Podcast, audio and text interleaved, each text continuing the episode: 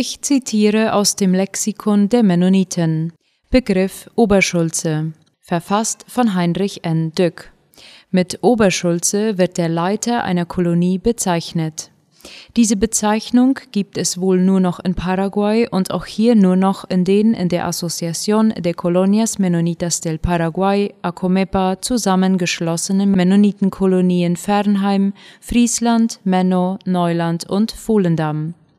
In den Mennonitenkolonien, deren Mitglieder aus Kanada eingewandert sind, mit Ausnahme der Kolonie Menno, wird dieser Amtsträger Administrator genannt und in den Kolonien, deren Mitglieder aus Mexiko eingewandert sind, heißt er Vorsteher. Die Amtsbezeichnung Oberschulze stammt aus Preußen und ist über Russland, wo die Mennoniten die deutsche Sprache und auch ihre Organisationen in ursprünglicher Form bewahrt hatten, nach Paraguay gekommen.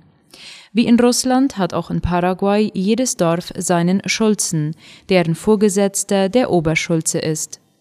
Seine Aufgabe besteht darin, die Kolonie, die aus mehreren Dörfern besteht, zu leiten und zu verwalten.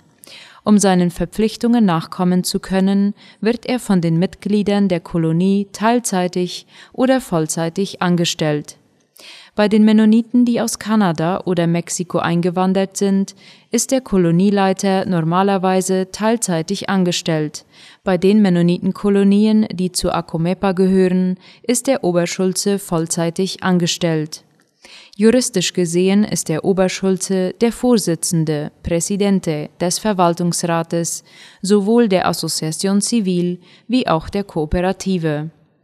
Aufgrund dieser Personalunion tritt die Bezeichnung Oberschulze in den Außenbeziehungen immer mehr in den Hintergrund. Der Aufgabenbereich eines Oberschulzen ist sehr groß, denn er ist der Kolonie zuständig für Fragen der Wirtschaft und Kultur sowie für das Sozialwesen und die Gesundheitsversorgung und vertritt die Kolonie nach innen und außen. In einem veralteten Koloniestatut heißt es, nachdem bereits viele Aufgabenbereiche aufgezählt worden sind, dass er auch zuständig sei für sonst noch alles, was zum Wohle der Kolonie notwendig und dienlich ist. Musik